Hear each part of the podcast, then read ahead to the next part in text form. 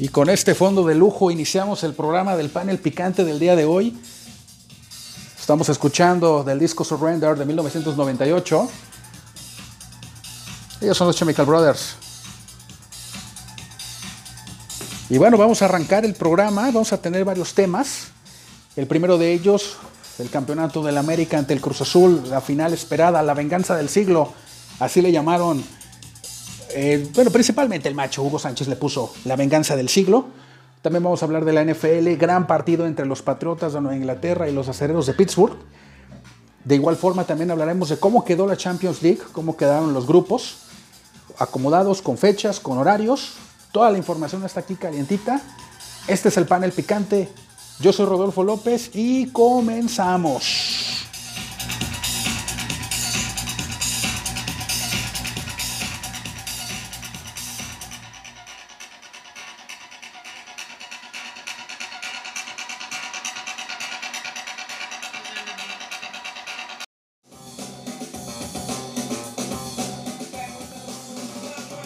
Bueno, pues regresando aquí a su panel de confianza, el panel picante. Como les había mencionado en el intro, bueno, pues eh, ya se definió, ahora sí por fin ya se definió el campeonato mexicano. El equipo de las Águilas del América vence categóricamente al equipo de Cruz Azul dos goles por cero. Un equipo, un partido realmente que pintaba, digo, inclusive cuando pasó el primer tiempo del partido de vuelta, yo sí estaba ya pensando en que fuera eh, serio candidato a suplantar al peor partido de la historia de las liguillas. Y me remito a 1996, el partido entre Celaya contra Necaxa. 1 a 1 en, Celaya y luego 0-0 en el Estadio Azteca, que posteriormente le dio el título al equipo de Manuela Puente. Si bien es cierto que los equipos jugaron realmente con mucho temor, realmente quien quedó de ver más fue Cruz Azul. Cruz Azul que realmente no, no demostró en algún momento algún tipo de seguridad. Arrancó la alineación con Corona, con Igor Lichnowsky, con Pablo Aguilar, con Aldrete. Después entró Ángel Mena. El, híjoles, ese cambio que, que realizó Caiciña ya fue desesperado. Ángel Mena fue un jugador que no le dio resultado en ningún momento a, a Caiciña. Y bueno, ahí fueron las consecuencias. Cuatro Julio Domínguez, después con Marcone. Qué gran temporada tuvo Marcone. Qué lástima lo que le sucedió, el pase que le mandó eh, Jesús Corona desacertado, él, no pudo, él estaba prácticamente de espaldas. Ahora sí que una de las reglas, como dice eh, eh, Pablo Basaguren, es nunca le des la espalda al balón, ¿no? Esa situación y esa máxima se dio en el partido y bueno, pues pagó el precio Cruz Azul. En una muy mala salida que se dio, eh, a pase de, Corona hacia Marcone. Después jugó Javier Sala, salió en el, al partido, entró por Andrés Rentería. 11, Elías Hernández, Edgar Méndez, Martín Cauterucho y Milton Caraglio. Ellos iniciaron el, eh, el, partido. Aquí una de las sorpresas que se dio en el encuentro fue que Cauterucho y, y Milton Caraglio iniciaron el partido. Son dos de los elementos en los cuales pues no había iniciado Caiciña en su momento en la temporada y sorprendió en la alineación colocándolo como dos puntas. ¿Qué fue lo que sucedió? Pues que no había quien surtiera los balones, no había quien generara ese juego ofensivo y eso provocó que pues, el ataque de Cruz Azul prácticamente fuera chato. Realmente hubo poca recuperación de balón, hubo pocas llegadas por parte de Cruz Azul. Yo pienso que inclusive Marchesín ni siquiera se recostó. Ni siquiera se recostó para atajar un balón, ¿no? E, eso provocó esa situación. La, la, muy poca sangre, la muy poca monta, la poca casta del equipo de Cruz Azul también se vio de manifiesto los jugadores ya no mostraron ningún tipo de, ganas, se desmoralizaron al momento de que les anotaran el primer gol por parte del América, por parte de, eh, en este caso, de, del equipo de, las Águilas. Y bueno, básicamente eh, el tema aquí de, Edson Álvarez, ¿no? Hizo los dos goles. Al momento de que recibieron el primer gol Cruz Azul, parecía que, que empezaba, que, que por medio de, de, en este caso de los ataques de Alvarado, podrían profundizar, pero realmente fue muy chato, como les acabo de mencionar, el, ataque, y eso provocó que le facilitaran las cosas al América. ¿no? El América inició por su parte con eh, Marchesín en la portería, empezó con eh, Manuel Aguilera, Bruno Valdés, Jorge Sánchez, Paul Aguilar, el inamovible Paul Aguilar, que pasan los años y se convierte en un referente de las Águilas del América, con Guido Rodríguez, gran, gran Gran temporada de Guido Rodríguez, uno de los mejores jugadores de la Liga MX y de los mejores extranjeros que han venido a jugar al América. Un dinamismo, un, involucramiento prácticamente en todas, las, en todas las facetas del juego. Guido Rodríguez es para mí el mejor jugador del América y, si me presionan un poquito, el mejor jugador del torneo. Diego Laines, la joya de la corona del América es Diego Laines eh, el, ser titular de 18 años, mexicano, en un equipo como este, la verdad tiene, tiene un gran mérito, ¿no? Eh, muy, muy importante. Se rumora que Diego Lainez está por salir al extranjero. Digo, ya depende mucho de la, de la, de la decisión que tome la directiva del, América al respecto. Y bueno, ya, ya veremos más adelante eh, alguna información que, se llegue a dar. jugó Renato Ibarra, Renato Ibarra se va, ya, ya está confirmado. Oribe Peralta y Henry Martin, ¿no? Esta fue la delantera del equipo azul crema. Y bueno, Henry Martin tuvo un par de jugadas ahí francas para gol, no, no las aprovechó. Oribe Peralta prácticamente ya haciendo labores de volante, de defensivas, inclusive siendo un, nueve mentiroso, eh, abasteciendo más que nada de balones, un jugador insignia de, de las Águilas, mexicano, mismo caso, bueno, un caso diferente al de, al de Laines, pero sí obviamente ha trascendido su nombre y su historia en la institución del América. Dos goles de, de, Edson Álvarez, Edson Álvarez que se le llamó por mucho tiempo el extraño enemigo, ¿no? ¿Por qué? Porque él metió el autogol en la derrota de México contra Suecia a tres goles a cero, que para mí realmente la culpa fue de todo, toda la organización, toda la selección mexicana fue culpable en esa derrota.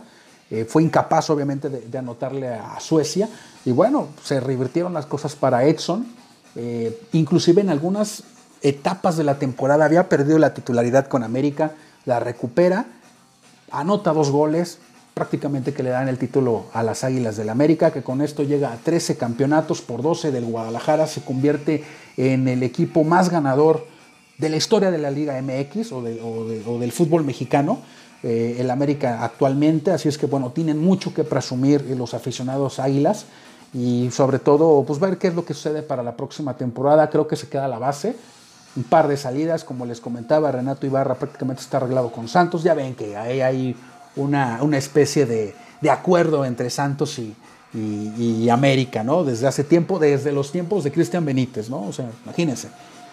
Y bueno, eh, por parte de Cruz Azul, eh, pues a seguir trabajando. Ahora sí que, mira, Ricardo Peláez obviamente no llegó con la varita mágica, pero como si hubiera sido. Realmente en su primer año, o sea, hay que tomar en cuenta esta parte de los números. Ricardo Peláez, primer año, se mantiene Caiciña, contrata buenos jugadores. Yo pienso que lo que faltó fue un poco la estrategia, la táctica, el momento de utilizar a los jugadores adecuados en el campo. Creo que Cruz Azul fue medroso en los dos partidos, jugó con bastante temor y eso a final de cuentas le, cobró factura. Pero ahí están los resultados de Cruz Azul. Tenía en los últimos cinco torneos solamente había tenido un viaje a la liguilla y un viaje indignante porque también igual no anotó ningún solo gol, ¿no? Con Paco Gemes en este caso, pero regresa Ricardo, bueno, más bien toma Ricardo Peláez la presidencia del equipo, comienza a haber cambios, mantiene a Caiciña, Caiciña también fue parte fundamental de este crecimiento, las contrataciones de los jugadores, eh, este cuate Igor Lichnowsky, qué bárbaro, qué gran jugador, qué buen defensa, eh, la contratación de Pablo Aguilar, un ex América, que viene a, apuntalar a la defensa. La defensa fue de las áreas más fuertes del, equipo de Cruz Azul. Eh, me quedo con Iván Marcone, gran, gran temporada. Así como hablé bien de Guido Rodríguez, creo que Iván Marcone toma ese segundo lugar, ¿no? Como el mejor extranjero de los mejores jugadores de la liga. Eh, también está el caso, obviamente, de Elias Hernández, que también tuvo una buena temporada. Y pues el Piojo Alvarado. El Piojo Alvarado, Roberto, que, que intentó, por más que pudo ser, ser este, profundo a la, a la ofensiva, pero de esta manera pues no, no, no se pudo. Pero es un gran prospecto para la selección mexicana, Roberto Alvarado. Ojalá el señor se, se conserve bien, se vaya con cuidado, que trabaje, que entrene, que mejore y sobre todo que madure, porque cumple, cumple la verdad, o más bien promete su carrera bastante. Y pues una pena para los aficionados del Cruz Azul, pero la 13, la estrella 13, es para el América. Regresamos al panel picante.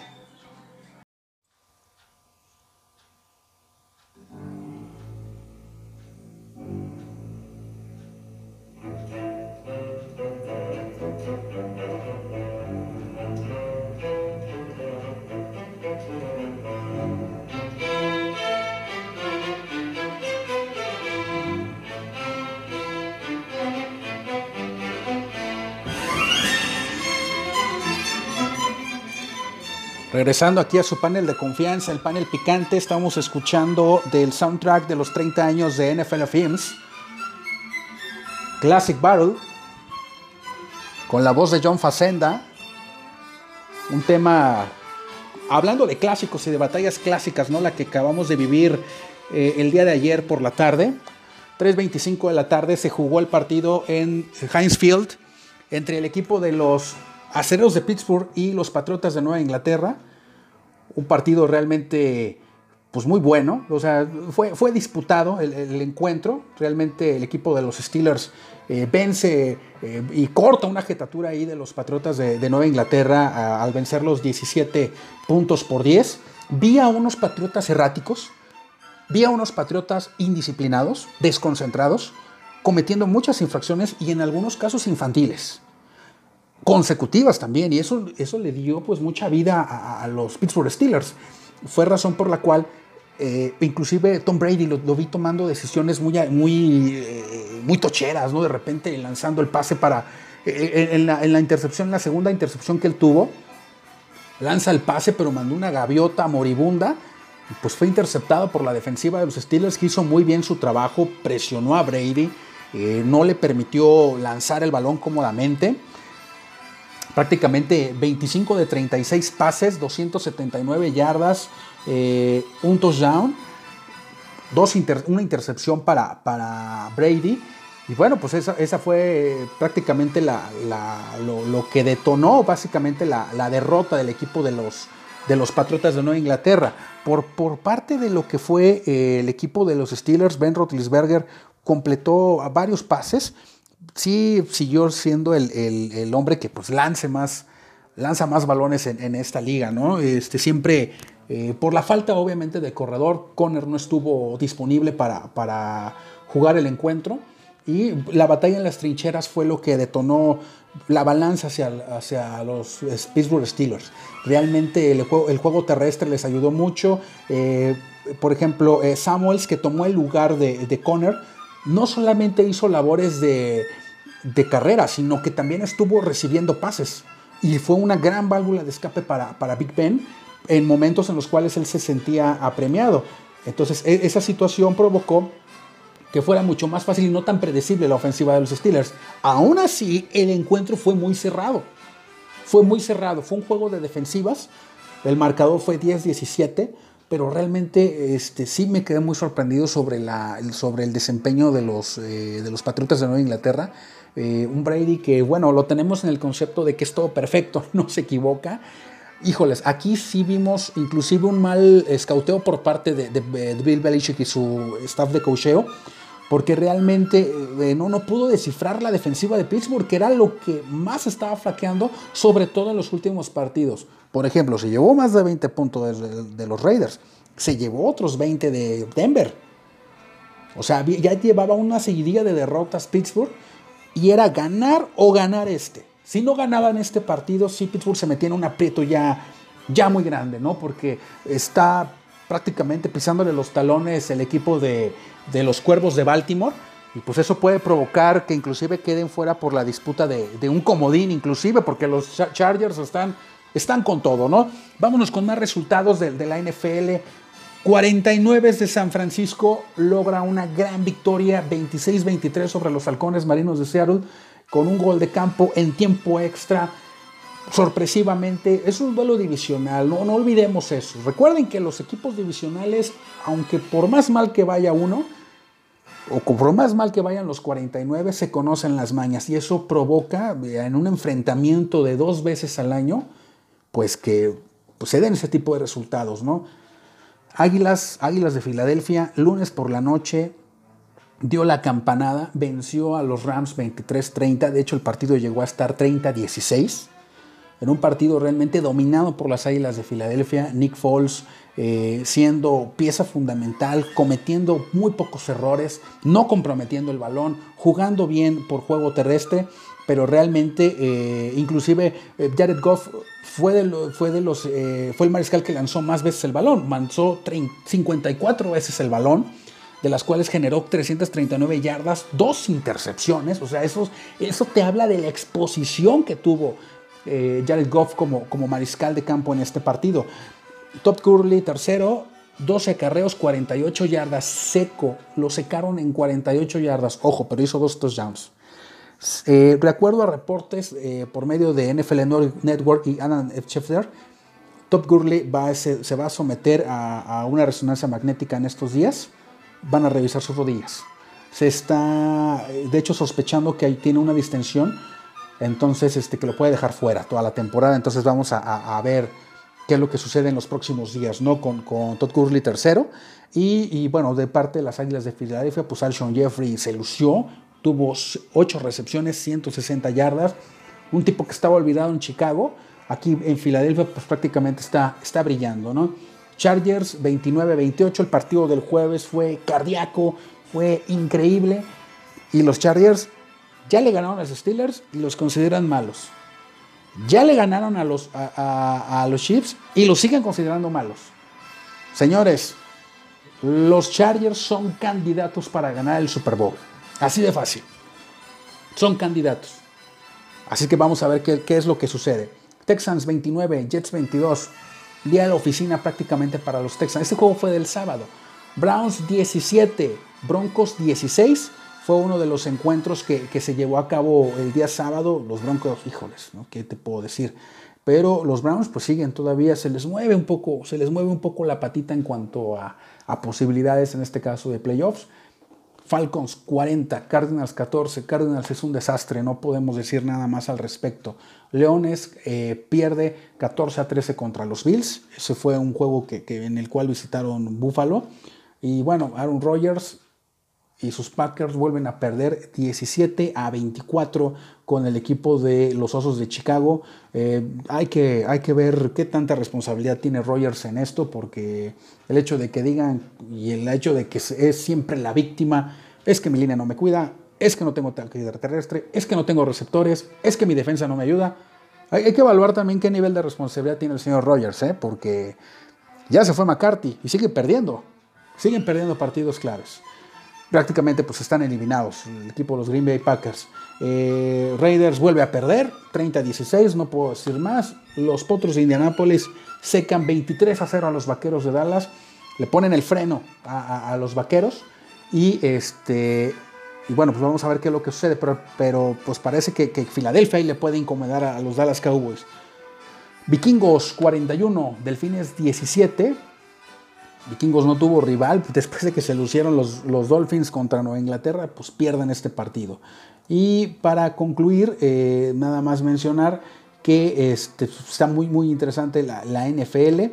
Eh, en los próximos días voy, voy, a estar publicando lo que son los próximos partidos, pero realmente eh, faltan dos semanas para que se decida la NFL. Nada más puedo destacar el partido 24 de diciembre en Navidad, el último juego en Oakland de los Raiders en su estadio, en el Alameda, en el condado de Alameda. Es el último. No van a renovar este, nuevamente, con, obviamente en este condado, por la situación de su cambio a, la ciudad de Las Vegas. Veremos qué es lo que sucede. Veremos si en Navidad a, a, sus aficionados pues les dan por lo menos el gusto y no el desaire de perder. Regresamos. Este es el panel picante.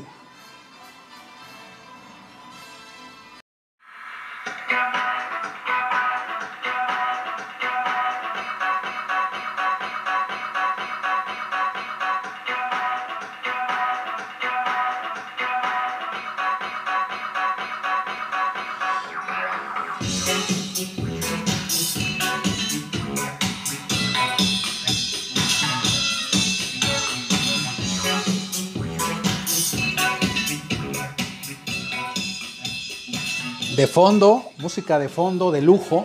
Vuelvo a insistir, aquí en el panel picante nos acompaña Daft Punk. Gran, gran canción. Inclusive este tema que estamos escuchando de fondo fue tema de los Juegos Olímpicos de Nagano en 1998. Chequen los comerciales y aparece esta canción de Harder, Bester, Faster de, eh, de Daft Punk. La, la, gran, gran, gran este, la gran banda francesa, ¿no? De música electrónica. ¿Y por qué? Y bueno, como todo tiene una razón en esta vida, pues obviamente con doble intención y con jiribilla eh, incluyo a, Daft Punk aquí en el panel picante, porque pues hoy fue la, el sorteo de la Champions League, en donde hay varios equipos, donde el Paris Saint Germain, uno de los equipos franceses involucrados, pues ya, ya tiene ya tiene prácticamente eh, su compromiso, ¿no? Aquí ya eh, estamos aquí viendo la lista de, de, los partidos. El equipo del Paris Saint Germain se enfrenta al Manchester United, dos equipos que necesitan demostrar sí o sí en Europa, sobre todo Mourinho. Mourinho tiene una gran presión, porque si Mourinho no logra vencer al Paris Saint Germain, se va a meter en un problema.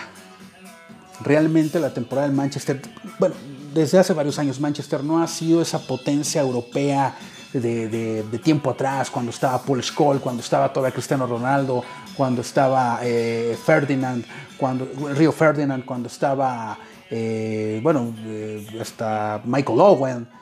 No, no, era, no es el equipo poderoso, no es el equipo que te... Ah, inclusive, perdón, se me estaba yendo, Ruth Van Nistelrooy, goleador este, letal, ¿no? Junto con Berbatov. Inclusive, no nos vamos tan lejos. Cuando estaba Chicharito Hernández, era un equipo de respeto en Europa. Ahorita, ahorita no, no pasa de ser un equipo de, medio pelo, el equipo del, Manchester United. Entonces tiene una gran responsabilidad eh, Mourinho de dar resultados, porque si no puede perder el empleo. Y es en serio. Sinceramente, en el caso del PSG tiene buenos, buenos jugadores, está el caso de Mbappé, el caso de Neymar, ya tienen que dar el, ya tienen que dar el ancho. Realmente tienen un equipo, tienen a Di María, tienen a una delantera, eh, la verdad, bastante respetable, ya hay que dar el ancho. También está Cavani, que Cavani dicen que en invierno va, él va a salir, no estaría tan seguro que contaran con, con, eh, con Edison Cavani eh, para, para enero, para el 2019, pero aún así sigue siendo un equipo respetable el equipo de PSG. En otro de los partidos, Borussia Dortmund se va a enfrentar al Tottenham. Tottenham que a mí me llama de sobremanera la atención porque tiene uno de mis jugadores favoritos que es Harry Kane. Es un jugadorazo. Es un jugador que, que, es pieza clave no solamente en su equipo, sino en la selección de Inglaterra y tuvo un gran, gran, gran mundial. Entonces no hay que perderle vista. Para mí favorito Tottenham. Tottenham tiene que vencer al Dortmund. Vamos a ver qué es lo que sucede. Juventus contra Atlético de Madrid. Uy, Qué difícil la tiene la Juventus. Qué difícil, qué equipo tan más molesto el equipo del, Atlético de Madrid. Ese Cholo Simeone, híjoles, es, un, es una chucha cuerera, si me, si me permiten la expresión. ¿Por qué razón? Porque realmente sus planteamientos son para incomodar, para estorbar, para no dejarte jugar y para hacer que la pases mal. Realmente Atlético de Madrid es un equipo de esos de los que no te dejan jugar. Así que ya veremos qué es lo que sucede. Cristiano Ronaldo y, la banca, que es, que es poco nutrida, eso me lo comentaba Iván Arrañaga en semanas anteriores. Él, me decía, tiene un buen equipo la Juventus, el problema es que no tienen banca. Si hay una lesión, o sea, ¿cómo lo suples? O sea, no hay un suplente para Cuadrado, no hay un suplente para Cristiano, o sea, realmente eh, ese, es, el problema del equipo de, la Juventus, pero candidato a ganar el, título de Europa. Barcelona contra León, creo que si no sucede nada catastrófico ni nada extraordinario, tiene que pasar Barcelona sí o sí. Tenemos Bayern contra Liverpool, uno de los encuentros más, parejos de estos octavos de final, de este baile de los dulces 16 el equipo del Bayern Múnich tiene que demostrar, ha bajado muchísimo su nivel. Liverpool viene de jugar una final, de no muy buenos recuerdos, pues tiene que remontar para, para ver si puede repetir lo del año pasado. Manchester City, bueno, Manchester City, ¿qué les puedo decir? El equipo, a mi punto de vista, pero creo que me voy a arribar algunas críticas, el equipo más sobrevalorado de Europa. ¿No? O sea, yo siempre lo he pensado, Manchester City es el equipo más sobrevalorado, le meten lana, tiene jugadores, tiene a Guardiola y no dan el ancho. Solamente una vez en semifinales en cinco años. Ahí se las dejo nada más este, votando, ¿no? Para que ustedes lo analicen. Manchester City mínimo es un equipo que tiene que estar en la final. Con la infraestructura, entrenador, estadio y todo el material y plantel que tiene, es para estar mínimo semifinales. Semifinal o final. Schalke 04 en esta serie entra aparentemente como víctima, ya veremos qué es lo que sucede. Eh, después tenemos Porto contra Roma. Es un partido también, se puede decir parejo. Eh, Porto con los mexicanos, con Héctor Herrera, con Tecatito Corona. Vamos a ver cómo le, cómo le va, eh, sobre todo cuando visiten Italia. Roma llegó a semifinales, no lo olvidemos, el, año pasado. Real Madrid contra Ajax. Se ve muy cantado que el Real Madrid pueda pasar. El Ajax ya tenía tiempo de que no, de que ni siquiera asomaba las narices en Europa. Obviamente el fútbol holandés eh, es un fútbol más, más casero, es un fútbol más de, es un fútbol más de su, de su localidad, ¿no? Dejó de ser hace mucho tiempo eh, el Ajax un equipo que daba miedo, no se diga el PSV, ¿no? Para convertirse en, equipos que forman jugadores, ¿no? Para posteriormente venderlos. Y eso desde la época de, Luis Ronaldo Nazario Lima, de la época de Ronaldinho. Entonces, este, de la época de Romario inclusive. Entonces vamos a ver qué es lo que sucede. Eh, yo, te, yo, yo puedo decir, con los ojos cerrados, el Real Madrid va a pasar. Pero ¿qué creen? No, no estoy tan seguro, sobre todo por el tema del CSK, por los problemas internos que existen en la organización.